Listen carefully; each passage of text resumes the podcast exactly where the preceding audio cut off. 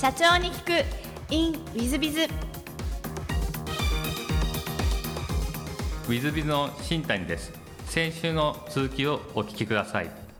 えっと上場は最初から狙われてらっしゃったんですか？うーんと会社を作った直後は特にそこまで思ってなかったですね。その手段がどれぐらい有効なことだとかなんかこうどれだけ大変なことかも多分想像してなかったってのもあったので最初は思ってなかったです、まあ、まずはそのそういった世界が、まあ、小さくカルチャーとして認められれば自分たちも仕事がある状態で、まあ、あの周りにいる人たちはある程度幸せにできるあのまずは空間を作るっていうか、まあ、環境を作れればいいなと思ってたんですけどだ最初は思ってなかったですね。はい。なるほど。なんか創業時のご苦労とかありましたか？創業そうですね。あのまず2015年に e スポーツでビジネスしようって始めるじゃないですか。まず世の中にその大会とかイベントをメーカーがやるっていうこと自体がトレンドとしては全然なかったので最初はもうだから1年間ほぼ仕事がなかったんですよね。なのでまず自分たちの ご飯をどうやって食べていかなきゃいけないかみたいな中で本当に友達の会社のマンションの一室をえっと3分の1だけ間借りして家賃も3分の1だけ支払わせていただいてで平日はそれこそそのゲームのプロデュースとかができるもんですからゲームのプロデュースっていう形でゲーム会社に出向させていただいて週5で自分のお給料を稼いでで土日にあのイベントの準備をするというかっていう形だったので、まあ、最初はだから e スポーツの仕事最初できなかったですね、はい、何年目ぐらいから e スポーツの仕事がちゃんとできるようになってえっるんですか、と一番最初に1年目の、まあ、年末ですよね。に、えっと、要は今「ストリートファイター5」っていうゲームが主流だったんですけど、まあ、そのゲームをえっとまだその翌年の2月に本正式版で発売されるっていう予定の中いわゆるそのゲームで発売される前に体験版ってあるじゃないですか。で体験版を全員がダウンロードできる環境があるのであればその体験版を使って日本で最速の日本一を決める大会をやったら面白いんじゃないかみたいなことをカプコンさんに提案させていただいてでそれをなんかあのすごく面白がっていただけたことで協賛をいただけたんですよね。でその協賛で初めてあの要は一定のお金が予算としてありながらイベントをやらせていただく。まあ実際は100万の収入に対して130万くらい出てったんで。あの仕事かっていうとあれだったんですけど、まあ、それもあって。でそれがなんかこうちょっと一つ名刺代わりになって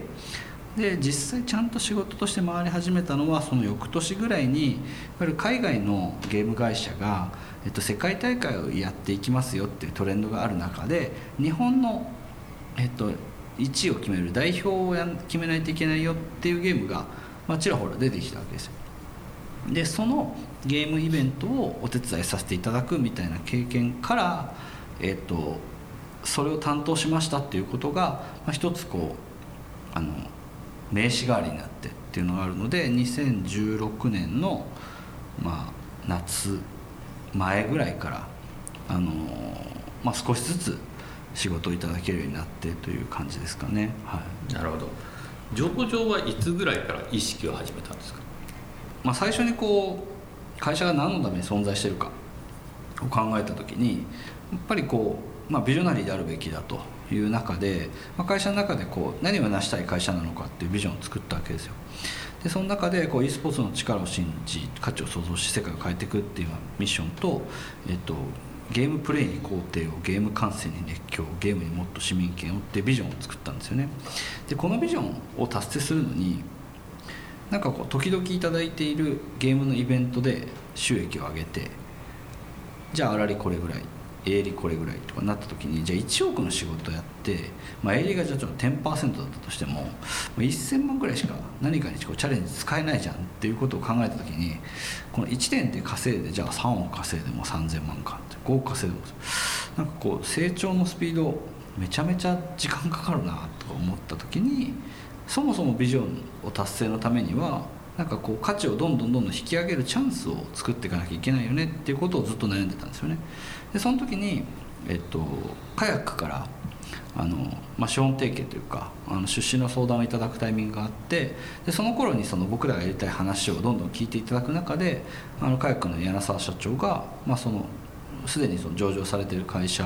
の運営をされてる中で、まあ、上場してるとこんな強みがあるよとか、えっと、こんなことができるようになっていくよみたいな話も聞いた上で、えっと、出資をお受けするタイミングがあったので。まあ、そこからですかね。なのでカヤックの出資が決まって、えー、といろんな未来があの見えそうになった時にあの意識し始めたっていう感じだとは思います、なるほど。上場に向けてのそのご苦労なんていうのはございましたでしょうか？そうですね。なんかえっ、とまあ、いわゆる一般的なねコンプライアンスの準備とかガバナンスの準備みたいなことはどこの会社も一通りそれぞれやってることだとは当然思うんですけど多分少し難しかったなと思うのが、えーと、類似企業が多分本当になかった。なので e スポーツの会社としても初めての上場だったので、えーどういったビジネスでこう要は売上とか収入事業計画上担保していくのかっていうことの保証性を、えーと、どういうふうにこう再現していくんですかっていうところを、まあ、ご納得いただくというかなんかそういった部分での審査っていうのはその要は僕らがもうこんなビジネスもあってでこんなビジネスもあってでいろんなこうその e スポーツの軸でいろんなビジネスしてるんでなんか新しい話にさらに新しい話掛け合わせて、まあ、説明しなきゃいけないみたいなところもあったんで、まあ、結構そのそこのこう既存のじゃあ企業でいうとどこですかとかいや既存の企業ではないから今僕らあのリード取れてるんですよみたいな話があのしながらだったんで、まあ、なんかこう何やってんのかっていうのを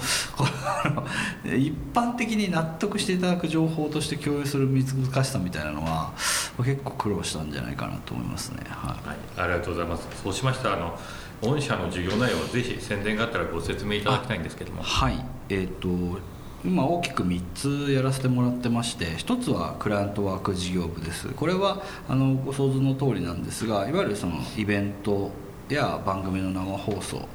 コンテンツを、えっと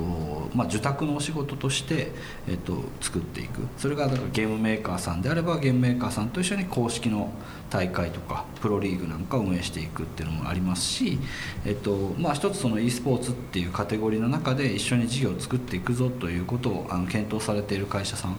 と一緒にですね、まあ、イベントのスキームであるとか、まあ、あのプロダクトのプロデュースみたいなところもご一緒させていただいたりっていう中で、まあ、自宅の仕事をさまざ、まなゲームを使って、えっと、やらせていただくっていうのが、まあ、一番大きなとこ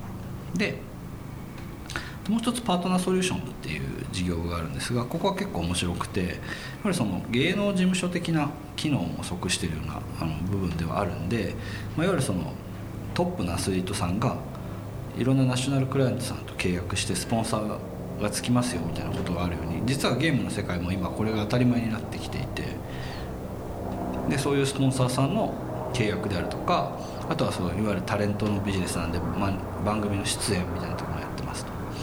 で、えーと、スポンサーの契約と、まあ、タレントの出演みたいなところがまさにメインでやってるんですがここにもう一つ実は面白い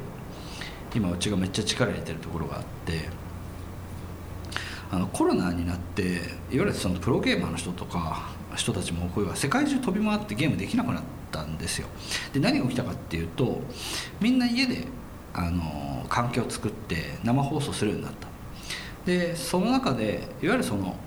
既存のゲームの宣伝をする人たちいわゆる YouTuber の人たちだったりとかって中で言うとそのゲーム本当に詳しいか詳しくないか分かんないけど、まあ、影響力があるんでお願いされてるみたいな仕事でも結構あったんですよね。でもなんかこうみんなこういろんな広告商材見ながら日々生活してる中で本気で好きかどうかとか楽しそうにやってるかどうかってもう見分けられちゃうような時代になっちゃってるじゃないですか。でそれは多分そのゲームに限らずだと思うんですけど。っていう中でそのゲームを楽しんでちゃんとやることができる人たちの影響力っていうのが、まあ、すごく力を持つようになってきた。でそうなってくるとそのゲームの実況っていうのが広告収益がきちんと上がるようになってきたんですよね。でそういった中で、えーと、例えば、えー、トップのストリーマーで例えると月に300時間生放送するんです。で、えーとその300時間の平均視聴数が2万人とか超えるんですよ。とんでもないじゃないですか。なので月間で1人で3億分とか4億分人々の時間を獲得するような影響力のあるストリーマーがいて、まあ、その人たちがじゃあ例えばあのとあるゲームの配信をして遊びますってなると、まあ、月にこう数数百万から数千万入ってくるみたいなことになった時にでもそれはあくまでその人に入るじゃないですか。でゲーム会社からの目線で見ると要は自分たちのプロダクトで遊んでいただいてることは当然ありがたいんですがその収入って僕らのところに返ってこないのっていうこう一つクエスチョンが出てくる中でじゃあ、えーと、権利者に対してきちんとその IP のコンテンツとしての利用っていうところで一部その収益を必要としているメーカーさんに関しては、えーと、広告で生まれた収益を僕らが契約することで一度僕らが全部の広告費を預かってで既存のメーカーさんにこう分配してでその後にこう実際の YouTuber さんとかストリーマーさんに変換していくみたいなことをスキームとして持てるようになったんですよね。でそうするといわゆるそのもともとこの IP 許諾で培ったビジネスのなんか当たり前にやっていたことに近い世界がこのゲーム実況ゲーム配信の世界に寄ってきたっていうのがこう結構面白くて。そうするとメーカーさんもシェアがされるしでストリーマーさんもなんとなく許諾もらってないけど盛り上がってるし影響力あるしいいかみたいな形でやってた人たちからいやちゃんとフィーもお支払いしていて、まあ、いわゆる公認されてる状態なんで胸張ってゲームできますっていうことが要は成立し始めた。これがまあ結構面白くてでこれをこう今そういう人たちを増やして、えっと契約数を伸ばしていくっていうのをやってるのが一番今面白くやってるところ。で3つ目がこうやって人のビジネスと、まあ、物を作れるコンテンツのビジネス両方やってるんでじゃあそのノウハウをきちんと生かせばじゃあ自分たちでもイベントのプロデュースでできるよねってことで自分たちのイベントのプロデュースしたりだとかあとは、えっと、そういったノウハウをさまざまなジャンルと掛け合わせてビジネスにしていきましょうってところで今その地域の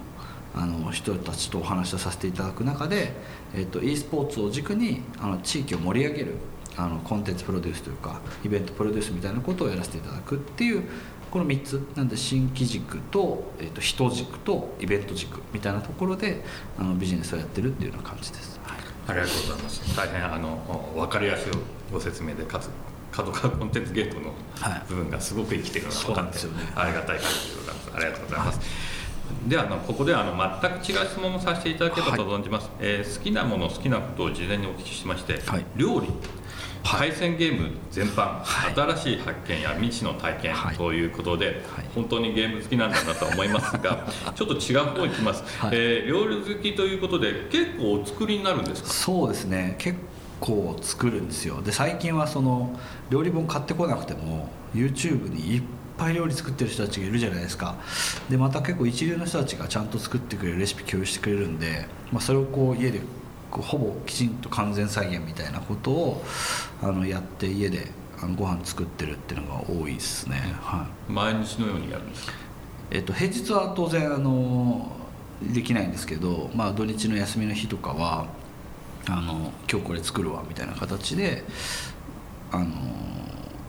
主にイタリアンが多いんですけど、まあ、それをこう作って提供するみたいなことはあのかなりしょっちゅうやってる感じですね。ちょっとあのえー、ゲームから想像できない感じのそうなんですよね。なんかなんかこう要は人と対戦してこう戦ってるゲーム自体も当然面白いんですけど、まあ、どうしても勝った負けたが存在するんでなんかこう多分目に見えないこうなんとなくのストレスは多分溜まってると思うんですけどなんか料理作ってると別のなんかこうストレス発散になるというか、まあ、シンプルにこういもの作ってうめえって言ってくれる人たちが 目の前にいるっていうのはあの健全な趣味だなと思ってるんで、まあ、料理は結構やります。で最近はあと追加であの新しいものを発見するっていうのが趣味だったり見てるとあのやっぱりこの年になると本当にあるんだなと思うのがゴルフの付き合いがあの増えてきましたというかあのお誘いいただく機会が増えてきたのでちゃんとゴルフの練習を始めたっていうところですかね。でなんかこうやっぱり始めてみて思ったのが、まあ、いかに家で端末一つあれば遊べちゃうゲームとかあの環境があれば自宅から出なくてもいいものに比べてあの準備が大変な あの趣味だなとは思ってたんですけどそれでもなんか時代は進んでいるようでなんかインドアゴルフのなんかこう通い放題みたいなあの施設が家から5分ぐらいのところにできてなのでなんか深夜にこうオートロック開けてあの誰もいない無人のインドアの施設で、えっと、延々ゴルフの練習ができるみたいなでそれをなんか全部カメラに収められて弾道も全部データ取られてで休みの日にコーチに会いに行く時間をセットするとそのカルテをもとに なんかこうひとしきりあのダメなところを指摘するとこから入るみたいな感じになるので効率もやっぱ良くなってんだなっていうのは面白く気づいてましたね。はい、ありがとうございます、はい。えーと、座右の銘もお聞きしまして、はい、これもね面白いですよ。宇宙兄弟から迷った時はねどっちが正しいかなんて考えちゃダメ。どっちが楽しいかで決めなさい。ということで、はい、宇宙兄弟から持ってきた、ということなんですが、はい、これ選ばれた理由は何かございますか？なんかえっ、ー、とこれ日々常に思ってることなんですけど、えー、再現性があることをこうビジネスはやっていかなきゃいけないんですけど人生という単位に置くと再現性がないことの方が面白いなと思ってるんです。なので経験したことがないとかもう二度と経験できなそうっていう、えーと、チャレンジの方が、えーと、と面白いなって思っているので例えばこの上場の準備とか e スポーツ初めての会社とかって考えた時にじゃあやれ上場の直前にですねあの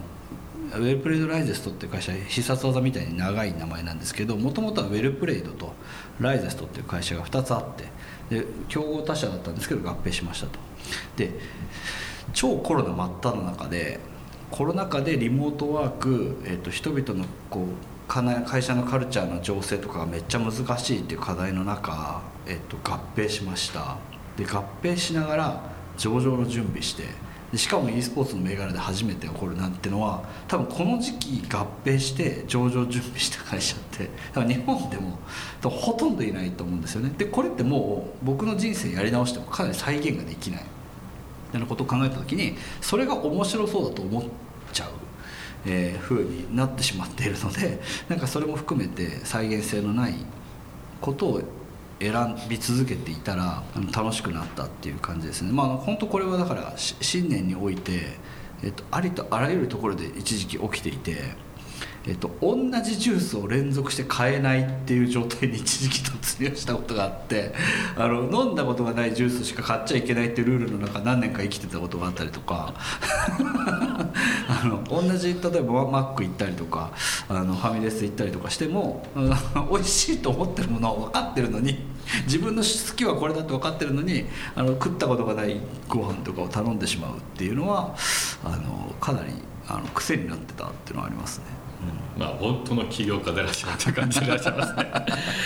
えと最後のご質問なんですが、はい、この番組経営者向け全国全世界の社長さん向けもしくはこれから起業する方向けの番組でございまして、はい、もしよろしければ社長の成功の秘訣をお教えいただけたらなと思っております。はい。あのー、仕事ほどまあ面白がってやらないとうまくいかないというかまあ、結構タモリさんがあの言ってる名言だったりするんですけどあの遊びほど真面目にやって、まあ、仕事ほどあの、まあ、ちゃんと楽しんでやりなさいみたいなことがあるんですけど、まあ、結構その起業して自分のやりたいことをやって、えー、ビジネスにしていくなんていうことがあるわけですから、まあ、自分が一番面白がってないと多分あんまりうまくいかないなっていうのは思います。まあエンタメ業界ばっかりじゃないビジネスも当然多いと思うので、まあ、いろんなビジョンとか信念に沿ってやられている方の方が当然多いと思うんですけど、まあ、その中で俺はこの領域が面白いと思うんだよねっていうことが、まあ、一番面白がってるうちの一人が自分っていう状態でないと、まあ、いろんな大変なことは乗り越えられないだろうなと思うので、まあ、あの面白がってることが最強だということはあのどの領域においてもビジネスにおいてもあの正しいんじゃないかなとあの今信じてる感じです。はいありがとうございます。なるほどという話でございました。本当に私も楽しんで、えー、社長でやっていきたいなと思います。えー、リスナーの皆様も本日はお忙しい中お聞きいただきまして誠にありがとうございました。ぜひ皆さんを参考にしていただければと存じます。谷田社長様、本日はどうもありがとうございました。ありがとうございました。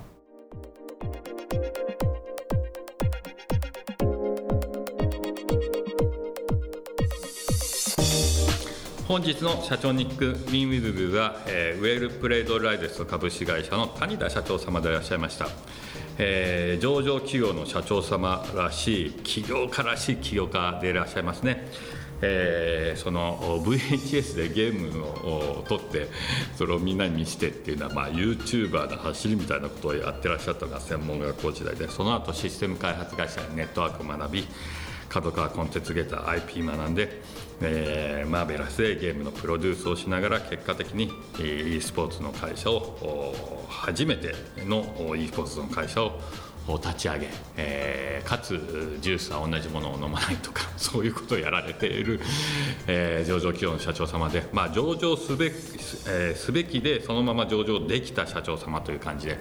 まあ本当にやっぱり、えー、チャレンジャーでいらっしゃいますし、えー、挑戦者でいらっしゃいますしこういう社長がやっぱり社長だなと思わせていただけるのが谷田社長様でございました、えー、私もちょっともうちょっとチャレンジしていかなきゃいけないなと反省した次第でございます。ぜひ皆さん方もですね種田社長様みたいに、えー、チャレンジしていっていただければなというふうに思っております、えー、本日の社長に聞くインウィズではここまで。また来週。3分コンサルティング。i z b i z が社長の悩みを解決。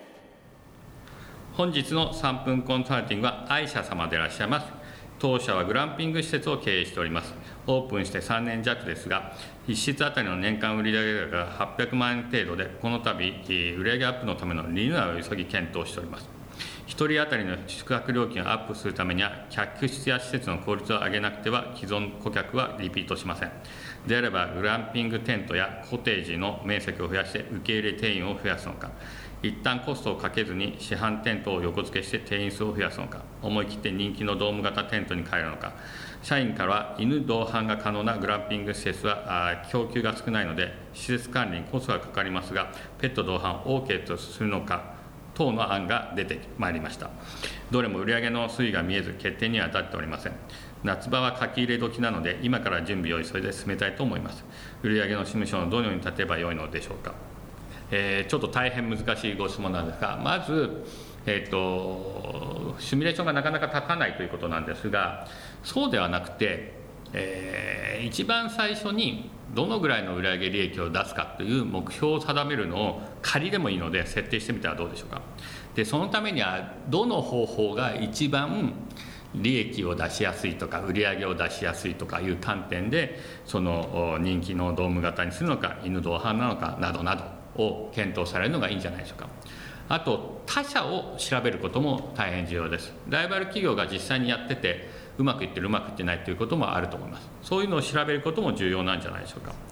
えー、そういうのを調べてあげた上でじゃあこの方法を決定してこのふうにやっていくと。でもしそれが失敗したらすぐでも取り返す手を打つというのまで全部設計をしある意味中期経営計画を立てそして、えトライしていくと。いうことをするのが、えー、まあ一番オーソドックな方法なんじゃないかと思います。ちなみに売上シミュレーションはですねどんな企業様も思ったようにはできることは少ないです。ですのでどこまで考えても、えー、やってみなきゃわからない場合がある。逆に言えば目標を立てて、えー、頑張ってるとむしろ目標より上に行くということもありえます。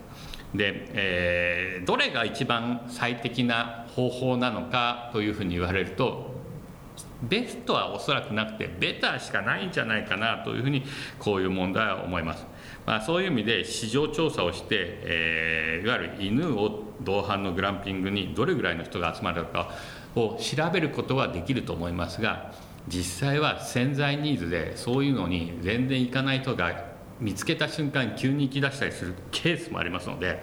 この辺が市場調査っていうのは本当に難しく実際の売上シミュレーションというのは当たることはかなり少ないというふうに思っていただいた方がいいと思います、まあ、そういう意味ではまず目標を立てそしてどの方法が一番優先順位の高いベターなのかというのを考えそしてトライしていく以外はないんじゃないかと思います。そして、え目標が達成しなさそうになればなるほど、え課題解決策をどんどんどんどんアイデアを出していって、え打ち続けるということをしなければならないんじゃないかなと思います。そういう意味で売上シミュレーションを立てるというよりは、え目標を立て売上利益の目標を立て、えー、まあ、中期経営計画を立て、え、その計画に向かって、え、ベターを選択し、え一番優先順位の高いベターを選択しトライしていくとそれも課題解決を何度も何度も繰り返しながら、え、トライしていくということをお勧めしたいなというふうに思います。え、これ大変難しい問題ですので、もし、え、ご質問、え、ご相談等ございましたら、無料で経営相談を承ってますので、何なりとおっしゃってください。え、本日の3分コンサルティングはここまで。また来週。